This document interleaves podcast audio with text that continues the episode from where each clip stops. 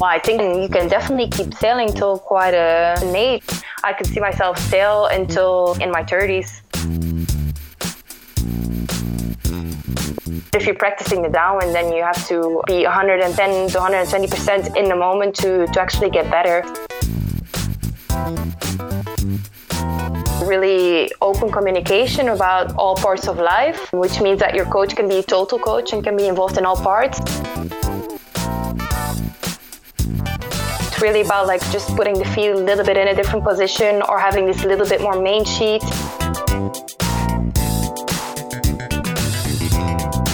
Hi everyone, thank you for joining us in the Laser Sailing Podcast. I'm the 2012 London Olympic champion Lijia Xu Lily. Our female sailor guest today is Emma Plasschaert from Belgium. She won the World Championships in 2018 and the Tokyo Olympic Test event in 2019. Let's find out together how she became a champion sailor in the radial class.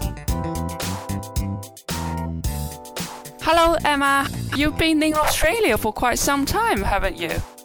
I uh, spent Christmas um, at my second family in Perth, and um, a few weeks ago I arrived in Melbourne. How long will you be there in total? Yeah, I think in total it will be two months and two weeks. So you will stay all the way until after the World Championship? Yes, we are uh, planning to stay the whole time. Yeah.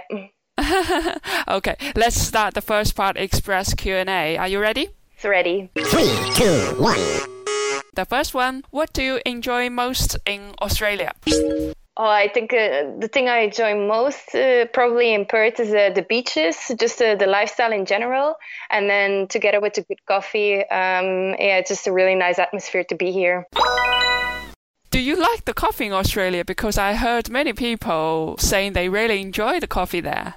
Yeah, yeah, I do. Yeah, I, I am a bit of a coffee drinker, and yeah, Australia, it's it's hard to get a bad cup of coffee. Let's say. Yeah. So, what do you order the most? um, usually, when I'm in Australia, I order a flat white. Oh, flat white. Yeah, that's their special. Yeah, yeah, that's one of my favorites. Yeah. Yeah. Second one, what did you say to the King of Belgium when you visited his palace? um, I actually was talking to him um, whether he had any experience with water sports, and he told me he uh, likes kiting. So I thought that was a fun fact about our king. Oh, cool. And use one sentence to describe your coach, Mark Littlejohn.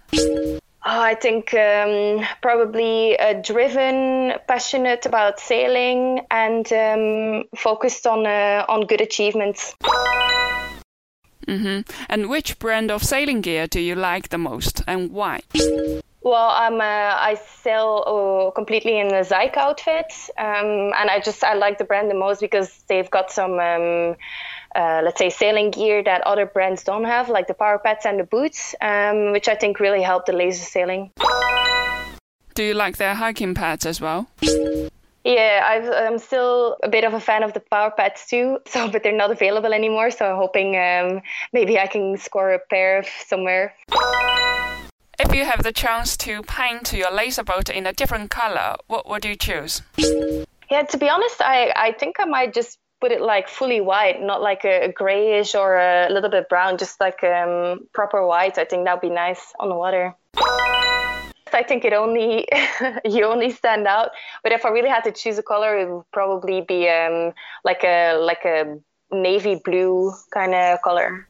Yeah, you're right. On one side, we would like to uh, paint our boat in a beautiful color, but on the other side, we don't want to be stand out too obvious, right?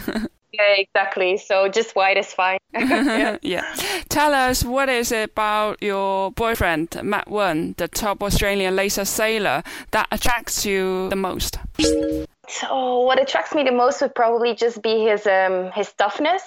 Uh, physical, but also mentally. I think he's just a really strong person, and uh, I really admire him for that. What's your favorite wind condition to sail in? I used to not much like the heavy wind. Um, I like it better now. But if I really had to choose, I would probably prefer like a 12 knot, uh, a little bit of wave, and uh, yeah, onshore breeze. That, that's what I like most. So, in other words, uh, medium wind. Yeah, medium wind. yeah. Mm-hmm. Which tiller and tiller extension do you use? Yeah, I use Black Diamond tiller and a Rooster tiller extension. Why do you choose them?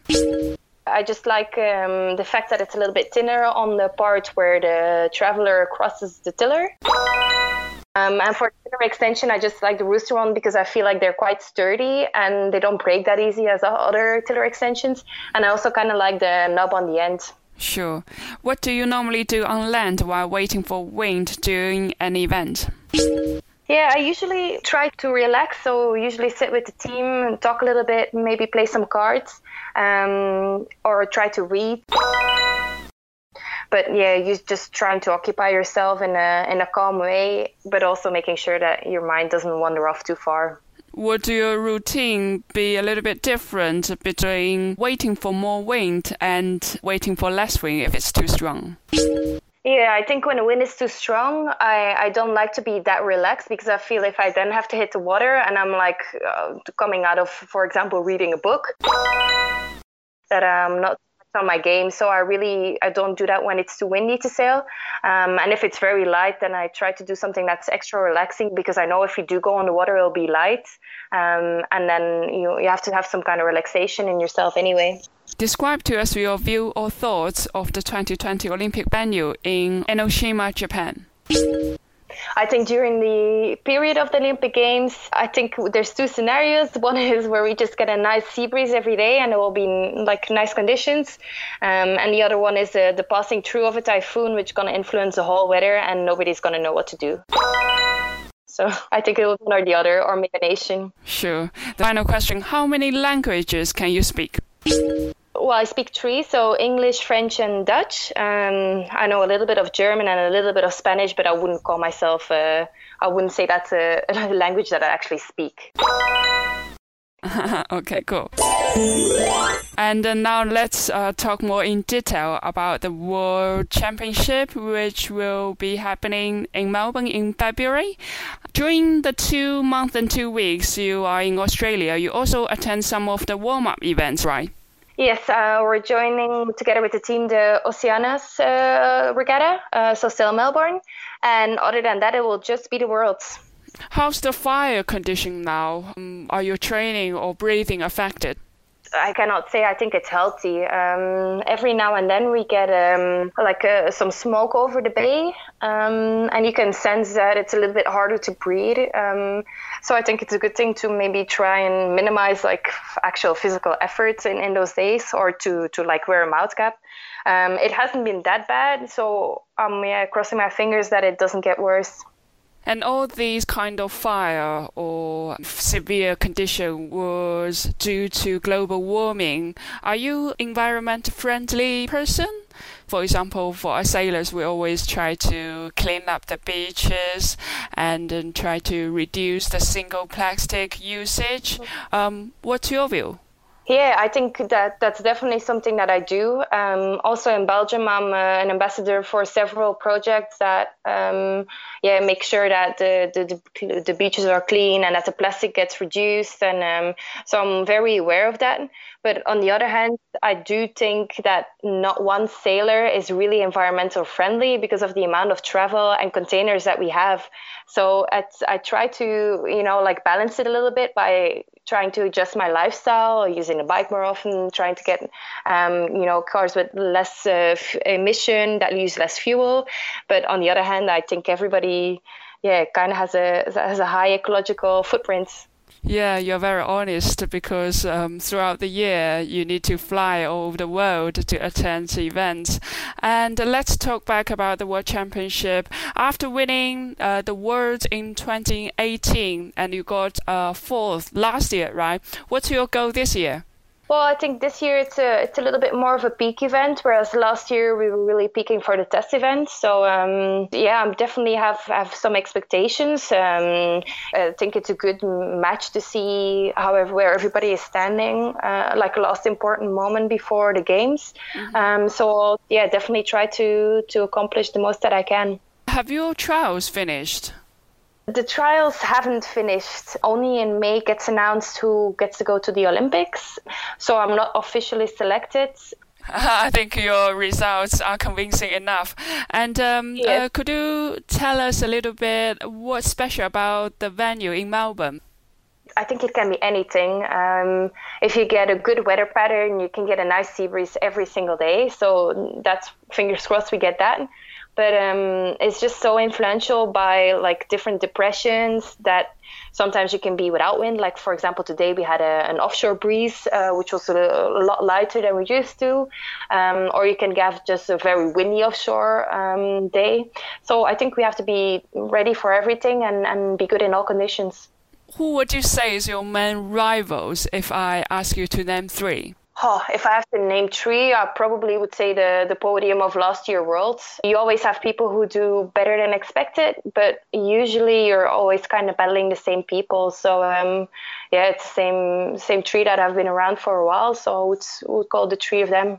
And in the last two years, you are uh, constantly winning or medaling uh, most of the events. I've noticed that you are one of the most consistent sailor in the radial fleet. How you manage to do it? Oh, that's a nice compliment. I didn't really think so, but I think my natural sailing style is pretty conservative. And I think in some events it just serves me well. For example, the Worlds uh, two years ago, because it was just such a high point event and a lot of people made like some big mistakes. Whereas I really um, didn't bang any corners, tried to pick up on every little shift. And I think in some venues that works better than others. So I'm also trying to expand my portfolio, let's say, to become maybe a little bit more of an extreme sailor in cases that it's necessary. So, um, but I think that's probably due to that. And if you are uncertain about where to head for, were you more likely to start in the middle of the line? Yeah, definitely. Yeah, yeah. I like keep my options open until it maybe becomes a little bit more clear which side pays off. Um, because I otherwise feel like it's really a gamble, and I don't really do gamble in sailing i think sometimes uh, you know sometimes you have to like you, there's no choice. If it's really super random then yeah sometimes it's a curse to be in the middle so then i will go to a side. But if it's like a day where we're just not that sure and it's not that extreme in wind shift then i'll probably start uh, near the middle and just try to work up from there Apart from being a very consistent sailor, I think many people will agree that you are also a fast downwind sailor. And tell us uh, the journey of become a downwind expert. I don't consider myself a downwind expert. I think I still have like I'm definitely getting better at it, and I I think one of those assets definitely is um, the fact that Mark started coaching me and gave me much more input on um, like like little finesses that I before didn't really have in me. Um, so it's really about like just putting the feet a little bit in a different position or having this little bit more main sheet. Um, I definitely mm, practice a lot on the fast sheeting from the boom, which I think helps a lot uh, when it's like lighter and, and really makes you be able to serve the waves a little bit more accurately. Um, but I think in the end, it just comes down to practice in all sort of conditions and uh, with a very big focus on what you're doing. I think if you're hiking, do, you know, for example, you're do, practicing hiking, you can just hike and, and your mind, okay, it needs to be switched on, but it doesn't need the full, full attention. But if you're practicing the downwind, then you have to uh, be 110 to 120% in the moment to, to actually get better. Otherwise, you just stay at the same level. And if I ask you to nominate one venue that's very suitable to practice downwind, where would you say? That's a good question. Um, I think we've we've done a, a, lot of work in La Rochelle now over the over the winter period, and I think that has a very different set of waves every day, uh, which is very good for practicing. And also, it has a big differential. Like in one downwind, you'll go from quite large waves to shorter and choppier. Um, and I think that's also very good for your um, ability to adapt to the different waves. Thanks for many of the tips you've given to the audience. After the Worlds in Melbourne in February, what's the rest of the year like for your plan? Probably similar to the previous years. Um, we're going to go to Palma, and then after that, we go to Hyères. Um, the only difference is that this year we're probably not going to do the Europeans and do some training block in Japan. Um, but other than that, it's it's yeah the, using the rest of the events that remain to work on actual racing skills um, to be able to put them together at the games this summer. So in May, you will mainly be training in Japan Yes, probably, oh. but it's not not everything has been finalized yet. But yeah, probably. Sure. Seems like you will spend quite a long time in Enoshima getting ready for the games, and after the World Cup in June, you will go back to Belgium. And um, how many days ahead of the games will you fly to Japan again? We're not sure yet. Um, I'd like to be there um, a long time in advance, but it's a little bit of um, yeah, an exercise in uh, you want to be comfortable enough uh, at the place itself, but then you also don't want to miss home too much. So um, yeah, we'll figure it out uh, within the next weeks uh, and then decide uh, on the final plan. Will your family go to Japan to support you and cheer for you? Yeah, actually, they they will. They're gonna make a trip out of it, and um, my parents and my two sisters will be there. Since Tokyo will be your first Olympics, is there anything that you would expect that other events will never have or happen? Well, I've, I've been told by many people in our team who have much more experience that it's it, it is a, a, whole different game. Um, the racing is slightly different because you have fleet with a very big um, difference in skill level, which is something that you need to take into account. Mm-hmm. Um, and then, yeah, just the, the, amount of pressure. All of a sudden, the media pops up and, and expects everything. So um, I'm trying to prepare for that as well as possible. But on the other hand, I do realize it's my first games. Um, and having that in mind, I'm not setting myself any explicit expectations that are too high. So apart from the pressure from the games or many hierarchy talking about it, um, it's also probably quite a good thing for you and Matt to do your first Olympics together, isn't it? Yeah, you definitely you learn a lot from each other, and having this experience together for the first time kind of gives some reassurance because you you know that there's somebody there that you love and that you you can always rely on. I think on the other hand, it would also be it's always a bit tricky um, to manage the whole. You know, for example, I have a bad day, he has a good day, um, so it will also be very much focus on yourself kind of event. But um, on the other hand, it's just yeah, it's, it's just amazing to be able to experience that um, as a couple, also for the future. Um, so um, yeah, I'm really looking forward. Mm. And I'm just curious, uh, were you nervous for him before uh, the final announcement were made that he was selected? you know, I think it would be very unnatural if I wasn't nervous. Um, yeah, I was very nervous. The the day that it was announced, it was obviously in the morning uh, Australian time, so it was in the middle of night for uh, for me. So um, yeah, I couldn't sleep all that well, but um, yeah, I was just really excited for him, and uh, yeah, I'm so happy we get to do it together. Yeah. yeah, yeah. Do you have any plans post Olympics? For example, will you go back to finish your study? I'm not sure whether you finished it or not. Um, I haven't finished my study yet, um, and I do intend to do uh, definitely a year of much more studying to, to just catch up a bit. And then, other than that, yeah, just probably preparing for a second campaign towards Paris. Oh, so you are already determined to go for the 2024, right? Yes, yes. I just feel like I haven't sailed what I want to say. So, um, yeah. And what would you say is the um, oldest age that a radial sailor can sail? Well, I think if can, you can definitely keep sailing till quite a, an age.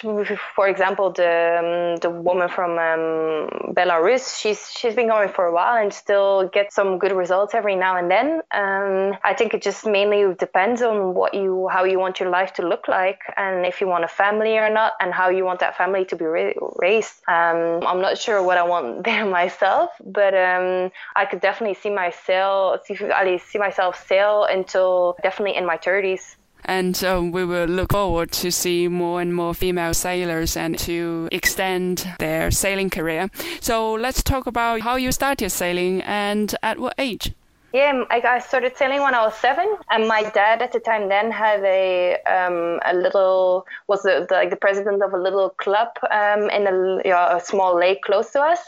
Um, so we spent there basically every summer, multiple weeks um, running around. And then, yeah, just started in the Optimist, um, started sailing, got hit by the boom a lot, and still didn't really mind it. Uh, really liked sailing.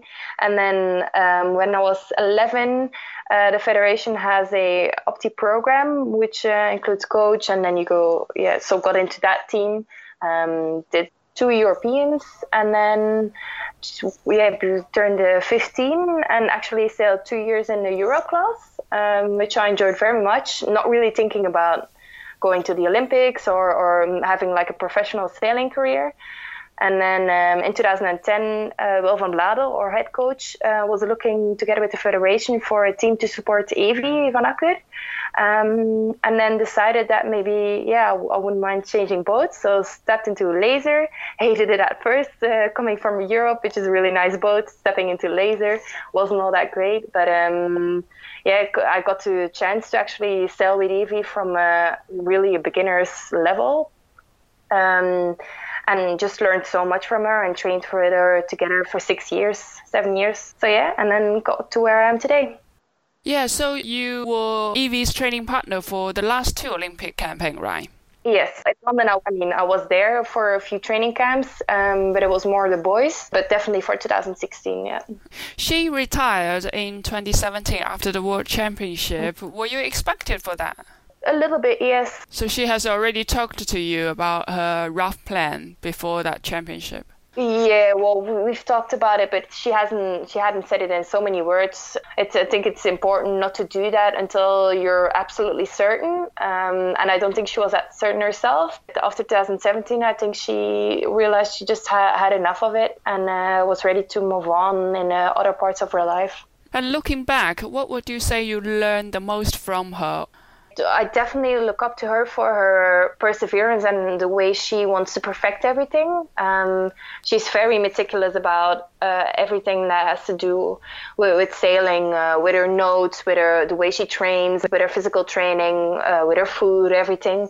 And I yeah, it was very inspiring for me to see as a as a young girl, um, and it just kind of taught me how you put everything in your life. Um, in a way that it's best for the sailing. Um, and then what you get out of it is is without a feeling of resentment of I haven't given it my everything, or uh, you can just be sure and, and sleep well that you've done everything you could.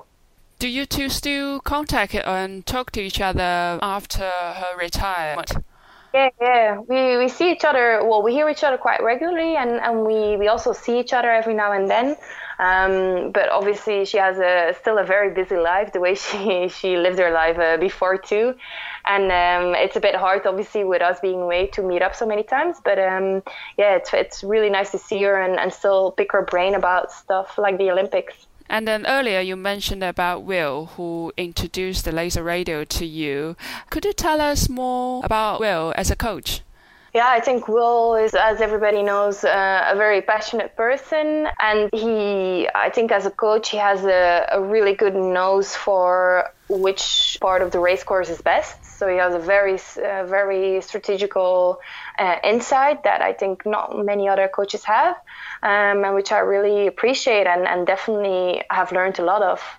And we also noticed sometimes because um, we're so loud, we can quite often hear his voice. What would you do when he lost his temper or shout at you? Well, I think it's definitely grown a lot better. I think with his age, he um, he definitely grew into a, a more calmer personality. But yeah, when that happens, that I always try to listen to what he was saying, trying to pick up something from it. And if I couldn't, then I would try to forget it as soon as possible and just focus on myself again. And what would you say are the key factors to uh, cooperate well with a, any of the coaches that you worked with? because that's a mutual relationship. And then, in order to get uh, a good result to reach your goal, you must work together very closely the most important thing is, is having a common goal and both wanting the same out of the out of the way sail. So if you do you both want to achieve something, or is somebody just doing it for a paycheck? And uh, if you're doing the same, then that will work. But if there's a discrepancy there, that's not going to happen. Um, I think that, and then just a really open communication about all parts of life, which means that your coach can be a total coach and can be involved in all parts, and and just makes um, yeah the working together much easier and faster. And then after Wil, you worked with Jakub from the Czech Republic, and then he helped you to win your first world title in Aarhus, Denmark. But normally, if a coach helped uh, an athlete or a sailor to win a major event, you would choose to carry on to work with him. But why you stopped with him? Yeah, so Jacobi still coaches within the team, um, but the reason we we had switch coaches was because he felt like he was away from home too much, um, and he didn't want like such a big program with so many days involved. Um, so now he coaches the 49ers, which includes a little bit less days because the 49ers also have a technical coach, mm-hmm. Um, so the time gets divided a bit more. Sure. In the final part of our podcast, let's give some your expertise or your past experience to the young sailors. Um, so, can you give us some tips of injury prevention? Because uh, you also had one operation in your knee, right? Yeah, I had a uh, little tear in my meniscus uh, in 2015, uh, which I got surgery for, so they removed part of it. And yeah, the tip I can give is is don't go on the water if you're not warmed up. So definitely make sure you do a good warm up. Um, it means that your body just can can adjust to the whatever is going to come. Uh, the hiking usually. Um, I've got a few specific sets of um, injury prevention exercises that I do every day. And then before every sailing session, if it's uh, hiking conditions, I warm up my knees um, just to make sure that they're all being able to to hike on them, basically. Um, I think it's also just the older you grow, the more you are aware of your body, and the sooner you can tell whether something is just uh, a little bit of pain and you can just sail through it, or whether something is actually serious um, and you might need to hold back a little bit. And I think that balance is, is something that might be hard to find for young people, um, but I don't. I think you can encourage it as from as soon as you're very young to to really listen to your body and trust the physical trainers. And if they tell you to do something, do it. yeah. And apart from training, we all acknowledge that recovery is also a key part for our improvement. What kind of routine will you have, to say, after a strong wind on the water and then you want to relax your muscles and hopefully can recover as quick as possible for the following day? What would you do? I definitely recommend refueling the body with food uh, straight after sailing. I think that's uh, something that's very important and sometimes underestimated. And then together with that, I like to do a little recovery ride on the bike on a, a lower heart rate, but just to get the leg spinning again to get rid of the lactic acid. Um, and if we have a physio, I very much like a, massage on my legs to flush out uh, whatever's left there. And then other than that, if there's no physio, I probably do a, quite a, an extensive stretching routine with a, a lot of foam rolling. Thank you very much, Emma, for so many useful top tips from the world champion sailor. And hopefully, uh, you can win another world title this year or in the many more years to come. And then enjoy your first Olympics as well. Good luck. Thank you very much. We hope you enjoyed this episode. Please let us know who you want to hear from in future podcasts. If you don't want to miss any updates, please subscribe on Apple or Google Podcast, SoundCloud, and Spotify. See you next time. Bye for now.